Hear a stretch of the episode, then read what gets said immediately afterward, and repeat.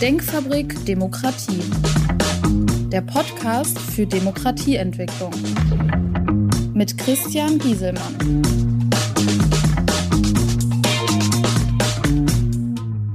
Hallo, mein Name ist Christian Gieselmann. Ich beschäftige mich mit Politik, Wirtschaft, Gesellschaft unter dem Aspekt Haltung und Verantwortung. In der heutigen Sendung mache ich ein Interview aus der Interviewreihe mit Herrn Dr. Schäfer von der Hochschule Berlin. Herr Dr. Schäfer forscht im Bereich Demokratieentwicklung. Hallo, Herr Dr. Schäfer. Schön, dass Sie einmal Zeit für mich haben. Hallo. Herr Dr. Schäfer, Sie forschen im Bereich Demokratie. Vielleicht können Sie sich einmal vorstellen und das, was Sie machen und wo Sie tätig sind. Ja, gerne. Zunächst nochmal vielen Dank für die, für die Einladung zu diesem interessanten Thema. Ich ähm, arbeite an der Humboldt-Universität zu Berlin. Ich bin da Gastprofessor derzeit am Lehrbereich für Innenpolitik des politischen Systems der BRD. Ähm, und ähm, da beschäftigen wir uns in Forschung und Lehre sozusagen mit allen möglichen Aspekten, die das politische System der Bundesrepublik Deutschland betreffen. Das ist das, was ich, was ich mache. Und in meiner Forschung konzentriere ich mich auf Fragen, die, ja, wie Sie angedeutet haben, mit Demokratieforschung zu tun haben. Also Fragen, die die Funktionsweise und Entwicklungstendenzen der Demokratie betreffen. Ich habe bei Ihren Publikationen den Begriff Deliberation gelesen. Könnten Sie den vielleicht einmal erklären, weil der doch nicht so geläufig ist? Ja, gerne. Also das stimmt. Also er ist im deutschen Sprachgebrauch nicht wirklich geläufig, im Alltagsgebrauch eigentlich nicht vorhanden. Das ist anders im, im Englischen. Da ist äh, Deliberation auch ein Konzept, das im Alltag verwendet wird. Also wenn Sie Menschen auf der Straße fragen, wann sie das letzte Mal äh, Deliberation betrieben haben, dann wissen die, wissen die schon ungefähr, was damit gemeint ist. In Deutschland weiß man das nicht beim Begriff der Deliberation, aber im Grunde steckt was dahinter, was mit einer ganz basalen alltäglich zugänglichen Erfahrungen zu tun hat, nämlich äh, Deliberation heißt im Grunde so viel wie sich miteinander beraten im Hinblick auf eine zu treffende gemeinsame Entscheidung. Also es geht darum, äh, Argumente auszutauschen, wenn man kollektiv, also in einer Gruppe oder in einer politischen Gemeinschaft, eine Entscheidung zu treffen hat, die dann für alle verbindlich sein soll. Also es geht um die argumentative Rechtfertigung, aber auch in Fragestellungen von bestimmten politischen Positionen, die, die man eben einnimmt im Hinblick auf zu treffende Entscheidungen. Worum, worin besteht denn dann die Hoffnung, dass so ein Deliberationsprozess die Spannung zwischen den einzelnen Bevölkerungsgruppen mit ihren doch sehr unterschiedlichen Lebensfokus hat, haben in einer besseren Lösung dann hinter enden als zurzeit die rein repräsentative Demokratie, wie wir sie jetzt haben? Also diese Hoffnung, von der Sie sprechen, das ist ja was, was gewissermaßen in der Demokratietheorie, also speziell in der sogenannten deliberativen Demokratietheorie auch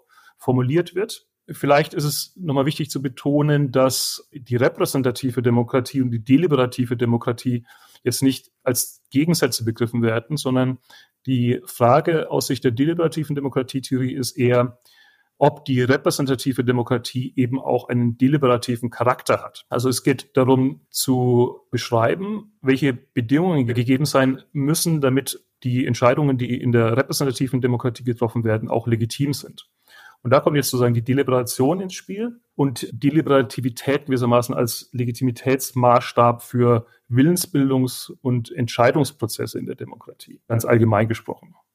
Und was jetzt dahinter steht als Idee ist, ähm, dass eben nicht einfach vorhandene, gegebene äh, Machtkonstellationen in, innerhalb einer Gesellschaft sich direkt übersetzen in politische Entscheidung, Entscheidungen, sondern dass die politischen Entscheidungen Ergebnis sind eines diskursiven, inklusiven Willensbildungsprozesses, eben eines Prozesses, in dem alle möglichen Perspektiven artikuliert werden können aus allen gesellschaftlichen Richtungen, in dem entsprechende Argumente mobilisiert werden für diese Perspektiven und dann am Ende jede Bürgerin und jeder Bürger ähm, informiert eine Entscheidung treffen kann, zum Beispiel im Wahlprozess, wofür oder wogegen man eben stimmt und eben entsprechend auch die politischen Repräsentanten davon informiert sind, welche Meinungen, welche Argumente gewissermaßen in der, in der politischen Öffentlichkeit vorhanden sind und da eben begründete Entscheidungen treffen können. Und wie passt dann dieser Begriff Bürgerräte in dieses ganze System dann herein?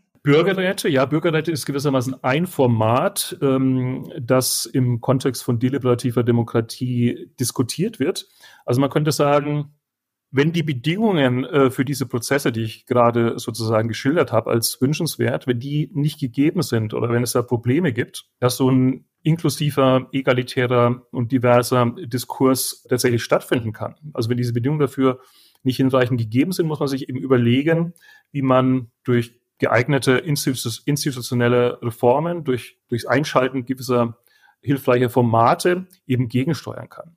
Und die Idee der Bürgerräte ist ein solches Format, könnte man sagen, mithilfe dessen man eben versucht, Deliberationsprozesse anzuregen und insbesondere eben auch Menschen und Gruppen in diesen Deliberationsprozess einzubinden, die in den gängigen äh, Formaten der repräsentativen Demokratie unterrepräsentiert sind.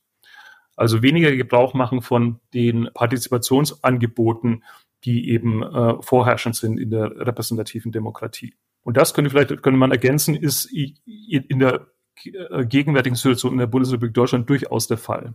Gibt es denn Bereiche, wo Sie sagen, na ja, hier macht es besonders Sinn, Bürgerräte einzusetzen, um das Thema äh, voranzubringen, Deliberation, oder hier besser nicht, weil die Komplexität vielleicht zu groß ist oder andere Gründe gibt? Also würde ich jetzt so allgemein nicht sagen, dass es gewissermaßen Bereiche gibt, die ungeeignet sind oder welche, die ausschließlich geeignet sind.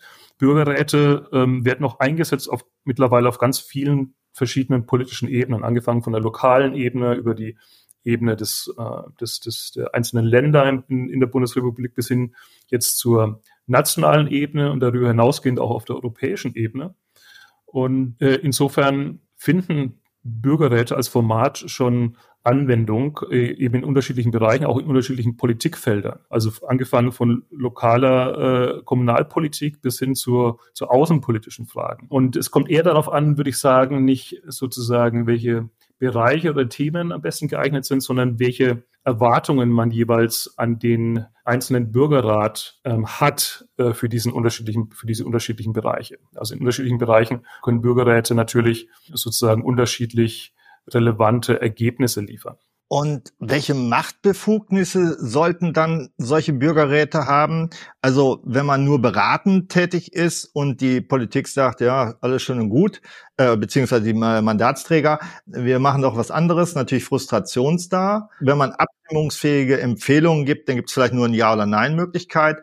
Oder sogar bis hin, dass Bürgerräte äh, rechtskräftige Beschlüsse äh, im Prinzip auch durchführen könnten. Ja, das wird alles diskutiert durchaus, äh, unterschiedliche Kompetenzen. Also man muss ja äh, sich klar machen, Bürgerräte ähm, sind zusammengesetzt aus im weitesten Sinne durch, durch Zufallsprinzip ausgeloste Bürgerinnen und Bürger, also gewissermaßen ein Querschnitt der Bevölkerung, äh, die da zufällig drin sitzen. Ja, die haben sozusagen außer der Tatsache, dass sie per Los sozusagen zugeteilt wurden, keine zusätzliche demokratische Legitimation durch Wahlen oder dergleichen, äh, sondern die haben ihre Legitimation dadurch, dass sie an einem ja, demokratisch abgesicherten Verfahren teilnehmen und dass sie eben Bürgerinnen und Bürger sind, also Mitglieder der politischen Gemeinschaft, wenn man so will.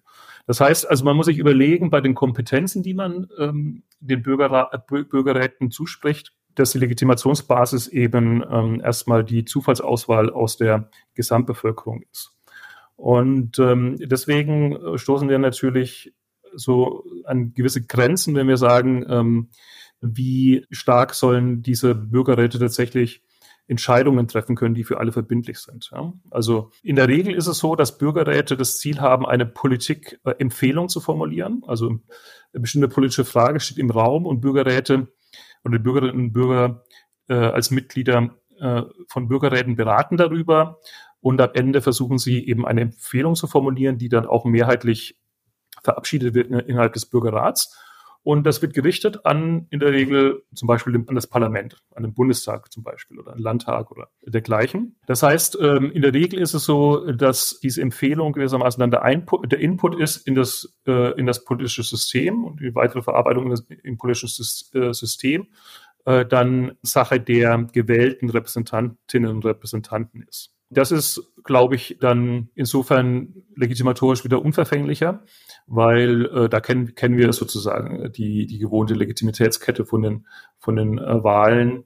Und ähm, die Parlamentarier müssen dann eben entscheiden, welche Aspekte der Empfehlung sie umsetzen und welche eben nicht. Und da kommt dann sozusagen die Frage ins Spiel, wie stark man Parlamentarier äh, dann darauf verpflichten möchte, diese Vorschläge sozusagen ernst zu nehmen. Und dann ist es natürlich wünschenswert im Kontext, dass äh, die Parlamentarier tatsächlich diese Empfehlungen ernst nehmen, sich ernsthaft damit auseinandersetzen und auch entweder diese dann sich aneignen, übernehmen oder wenn sie es nicht machen, das eben mit entsprechender überzeugender Begründung ähm, transparent machen, warum sie es eben nicht tun. Ja, ähm, wenn man eine Empfehlung ausspricht, dann ist es natürlich so, dass dann die äh, Mandatsträger natürlich es nicht mitbefolgen müssen, weil die haben natürlich auch sicherlich eine äh, große Problematik. Zum einen müssen sie die Finanzierung aller Gesamtvorhaben ja im Auge haben. Dann gibt es dann vielleicht auch unterschiedlich kollidierende Beschlüsse von verschiedenen äh, Bürgerräten. Das kann ja auch passieren. Und dann vielleicht auch noch Konflikte mit der Rechtslage, wo ein Bürgerrat erstmal sagt, das ist mir ja egal, äh, wir haben eine politische Idee. Ne? Das äh, ist ja auch nicht einfach, sicherlich dann für die Mandatsträger dann noch eine Entscheidung dann auch immer zu treffen, die dann allen gerecht wird, beziehungsweise das Optimum an Lösung dann bietet. Das ist sicherlich etwas, wo Konfliktpotenzial da ist. Ich würde aber noch mal auf einen Punkt gerne eingehen, dieser Punkt Bürgerrat er hört sich ja immer ganz schnell nach Räterepublik an. Vielleicht muss man dann auch vielleicht noch mal aus Ihrer Sicht äh, allen deutlich machen, dass das hier auch nicht ansatzweise hoffentlich was damit zu tun hat, äh, wie das mal im real existierenden Sozialismus angedacht war. Ja, äh, das ist natürlich Richtig, also mit Räterepublik haben Bürgerräte nichts zu tun. Also auch wie jetzt zum Beispiel der, der Bundesrat oder der Gemeinderat auch nichts mit Räterepublik zu tun haben, nur weil da der Begriff Rat drin steckt. Also das wäre tatsächlich ein, ähm, ein grundlegendes Missverständnis. Im Gegenteil, also die Räte in der Räterepublik zeichnen sich ja dadurch aus, dass sie nach Wahlprinzip und äh, insbesondere nach imperativem Mandat funktionieren. Und Bürgerräte, wie wir sie eben heute haben oder uns heute äh, vorstellen und konzipieren, funktionieren äh, weder nach imperativem Mandat noch nach Wahl. Äh, Mitglieder in den, im Bürgerrat werden, wie gesagt, per Zufallsprinzip gelost mit dem Ziel, dass man eben ein repräsentatives Abbild der Bevölkerung drin hat im, im Bürgerrat. Also alle möglichen gesellschaftlichen Perspektiven, Gruppen, Regionen, äh, was auch immer man für relevant erachtet, ähm, soll gewissermaßen durch die, durch die ähm, Zufallsauswahl, das ist in der Regel eine gestaffelte Zufallsauswahl, damit man entsprechend auch diese Diversität dann mit drin hat, äh, wiedergespielt werden im, im Bürgerrat. Und äh, dann, von davon ausgehend, haben aber dann die Mitglieder, die dann tatsächlich im Bürgerrat mit äh, teilnehmen, ein freies Mandat. Also sie können im Grunde frei deliberieren miteinander ähm, die bekommen natürlich Input von außen, ähm, diversen Input, den sie dann verarbeiten können, Informationen, äh, Expertisen und so weiter. Und sind aber dann frei in ihrer Positionsbildung und nicht äh, sozusagen, ähm, äh, müssen nicht äh, sozusagen Vorgaben von, von außen in irgendeiner Weise berücksichtigen. Also das ist sozusagen der zentrale Unterschied des Modells und das, äh, das erlaubt natürlich bestenfalls dass eben alle möglichen gesellschaftlichen Perspektiven und Gruppen sich einbringen können in ihrer Perspektive, auch solche eben, die äh, sonst unterrepräsentiert sind in den normalen Partizipationsprozessen, die vorherrschend sind in unserer repräsentativen Demokratie. Und vielleicht kann ich auch noch zu, sagen zu diesem Punkt ähm, kurz was sagen, den Sie vorher angerissen haben. Das stimmt natürlich, dass, dass, äh, dass theoretisch auch Konflikte auftreten können im Hinblick auf Dinge wie Finanzierung oder rechtliche Regelungen oder was auch immer. Aber das haben sie natürlich in anderen Verfahren der repräsentativen Demokratie auch und müssen dann auch damit irgendwie klarkommen. Natürlich, dass sie, dass sie nicht alles finanzieren können, dass sie möglicherweise ähm, sozusagen verfassungsrechtliche Fragen haben, die geklärt werden müssen und dergleichen auch. Das wäre im Zweifelsfall das, das, äh, das Gleiche, was berücksichtigt werden muss bei, bei, bei Bürgerräten und ihren Empfehlungen und Beschlüssen. Sie haben eben das Auswahlverfahren einmal geschildert, das ja alles widerspiegeln soll, was gesellschaftlich in dieser Republik vorhanden ist. Auf der anderen Seite ist es natürlich so, dass da immer noch ein Restrisiko da ist, vielleicht, dass diese Bürgerräte dann gekapert werden, äh, um seine eigenen politischen äh, Gruppierungen da Gehör zu verschaffen. Ähm, also sprich, man positioniert sehr exponierte Leute da rein, die auch Stimmung dann machen, um dann eben halt auch ein bestimmtes politisches Ziel durchzusetzen. Ist das Ganze verhindern oder ist das einfach das Restrisiko, so dass jeder genug Rückgrat haben muss, in diesem Bürgerrat auch dagegen zu halten? Ja, also ähm, man kann ja, also ein, ein Vorteil von Bürgerräten ist ja, dass man jetzt von außen das nicht unmittelbar beeinflussen kann. Also man kann ja jetzt nicht seine Leute da reinbringen. Das geht ja nicht. Also die, ähm, äh, also wie, wie gesagt, ähm, werden die Positionen im Bürgerrat ja durch Zufallsprinzip äh, besetzt. Das heißt, ähm, Gruppierungen, Verbände oder was auch immer, Parteien haben jetzt keine Möglichkeit dafür zu sorgen, dass bestimmte Leute da drin dann sitzen im Bürgerrat, sondern das ist, ähm, das können durchschnittliche Leute sein, wie, wie du und ich, wie du und ich sozusagen. Und ähm, das können teilweise natürlich auch Mitglieder von Parteien sein oder Mitglieder von Verbänden, aber äh, das ist dann eben Zufall. Ähm, und, ähm, und insofern sind eigentlich Bürgerräte von der ähm, sozusagen von der Organisationsform erstmal, wenn man so will, ja, äh, gut gewappnet gegen ähm, Interesseneinfluss äh, von außen. Ähm, jetzt kann es natürlich sein, dass wenn je, je mehr Bürgerräte eine politische Rolle spielen, dass auch natürlich Gruppierungen, Verbände, Interessengruppen, was auch immer, äh, auch Parteien einen Anreiz haben, da irgendwie ähm, Einfluss zu nehmen.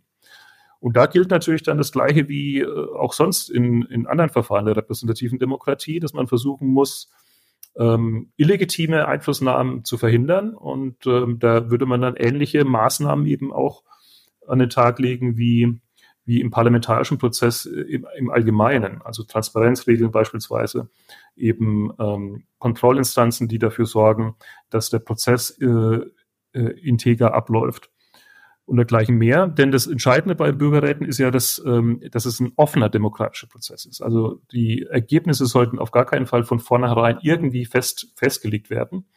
Und ähm, ähm, es muss dafür gesorgt werden, und das ist in der Regel auch äh, sichergestellt dadurch, dass es eine neutrale Instanz gibt, die, die diesen Bürgerrat tatsächlich auch durchführt und äh, begleitet, dass eben das Ziel erreicht wird, dass es ein, ein ergebnisoffener Prozess ist. In Ihren Studien haben Sie ermittelt, dass bei internationalen Bürgerratsgremien sehr häufig Wahlrechtsreformen Thema waren. Also die Kontrolle oder die Compliance-Regeln ähm, der politischen Akteure.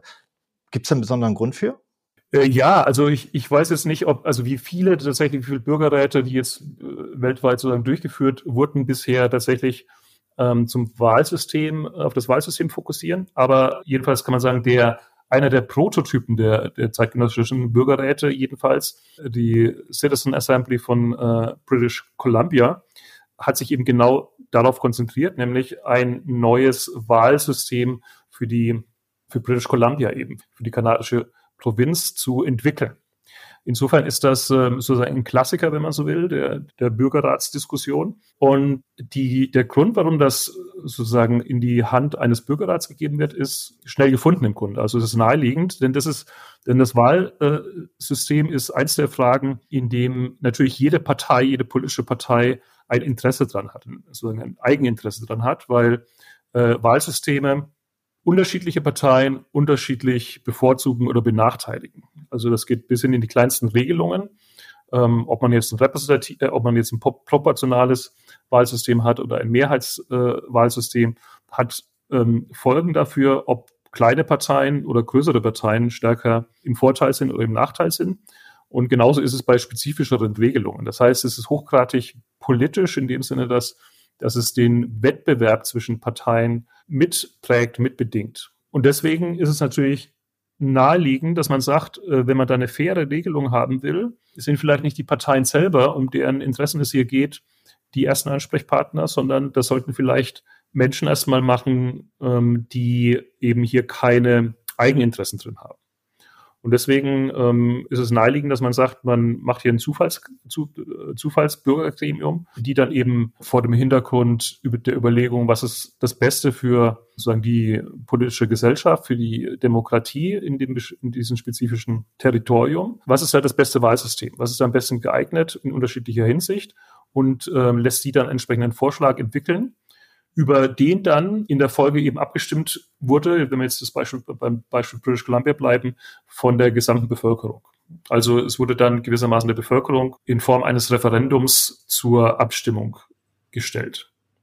Also wenn man eine Erweiterung der Bürgerrätin der äh, Republik, auf welcher Ebene auch immer, machen würde, würde es doch dann sinnig sein, in erster Linie in den Bereichen aktiv zu sein, wo eine Kontrollinstanz der politischen Akteure irgendwo stattfindet, wo sie sonst selber ihre ähm, Dinge regelt untereinander. Sei es die Diätenerhöhung, sei es die ähm, Wahlrechtsreform, die zurzeit ja in der Diskussion ist, äh, wo man ja auch dann unter taktischen Aspekten äh, das Ganze vielleicht auch mittlerweile durchführt. Oder sei es eben halt, äh, wo die Politik sich selber kontrolliert in Untersuchungsausschüssen, wo in der Regel auch nie was bei rumkommt äh, nach Ewigkeiten Untersuchungsausschuss, wo es gar keinem interessiert am Ende, was dabei passiert ist. Das Ergebnis ist immer ambivalent in äh, Form, dass jeder ja Recht hatte hinterher. Ähm, ist das denn nicht der Kernbereich, wo man am besten einsteigen könnte, um die Machtbefugnisse von Bürgerräten zu erweitern?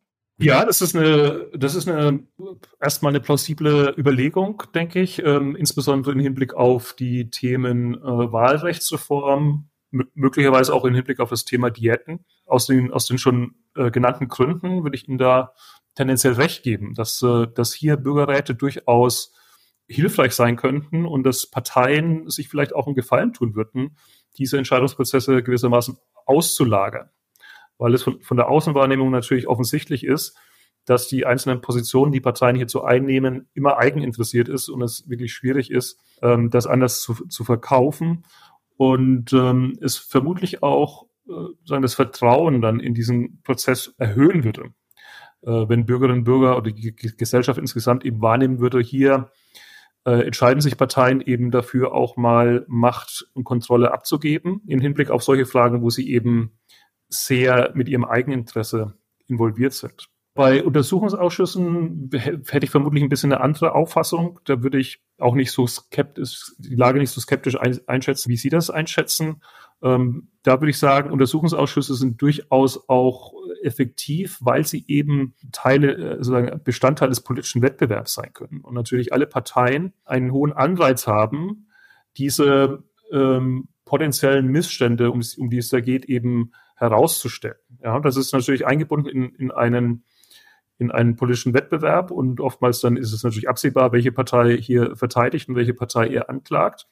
Aber das muss ja nicht unbedingt ein Problem sein, wenn es einfach darum geht, ähm, potenzielle Missstände zu klären äh, und auch sagen, ähm, öffentlich sichtbar zu machen und dann dem sozusagen politischen Diskurs in der Öffentlichkeit zu überlassen, was, was daraus gemacht wird. Es spricht auch nichts dagegen, zu überlegen, dass man jetzt solche äh, sagen, Untersuchungsausschüsse vielleicht auch ähm, mal überprüft, also mal, mal ausprobiert mit, mit, mit Bürgerräten. Aber ich würde auf, auf der anderen Seite auch sagen, wenn man nur beschränkte Ressourcen hat zur Durchführung von Bürgerräten, gibt es vielleicht auch andere Bereiche, wo das noch wichtiger sein könnte. Vielleicht noch eine abschließende Frage.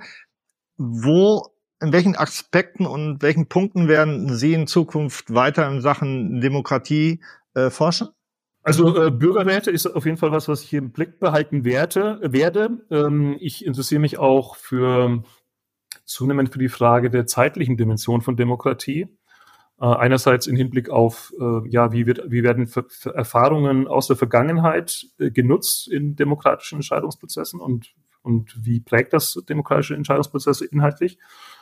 Aber auch im Hinblick auf, auf Zukunftsperspektiven. Und da gibt sich, ergibt sich vielleicht auch eine gewisse Überschneidung mit den, mit den, mit den Bürgerräten. Denn Zukunftsfragen sind natürlich komplizierte Fragen. Wenn man jetzt das prominenteste Beispiel ist, ist sozusagen die Klimaproblematik, also Klimaschutzpolitik, die natürlich einen sehr langen Zukunftshorizont, wo ähm, gewählte Repräsentantinnen und Repräsentanten Entscheidungen treffen müssen, die ja im Zweifelsfall erstmal hohe Kosten auf gegenwärtige Generationen legen, äh, in der Hoffnung, dass sich äh, das in der Zukunft ähm, positiv auszahlt.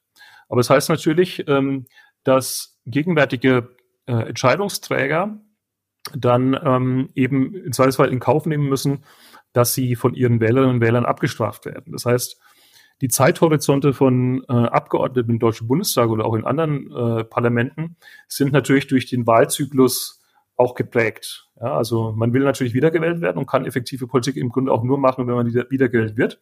Gleichzeitig muss man eben aufpassen, dass man seine Wähler nicht verschreckt. Und äh, hier sieht man gewissermaßen eine äh, sozusagen Zeithorizonte am, am, am Werk, ähm, die vielleicht dann in anderen Formaten und anderen Verfahren weniger gravierend sind. Also Bürgerräte ähm, haben das Problem sozusagen der Zeithorizonte durch äh, Wahlzyklen natürlich nicht, weil sie nicht äh, gewählt sind und auch nicht wiedergewählt werden können, sondern die sind eben ausgelost und nehmen am Bürgerrat teil und können da gewissermaßen unabhängig von solchen Wiederwahlserwägungen ja die Dinge äh, deliberieren und äh, Empfehlungen formulieren, die aus ihrer Sicht eben die ja plausibelsten sind, die oder die gerechtesten sind oder die diejenigen sind, die die Probleme am effektivsten angehen.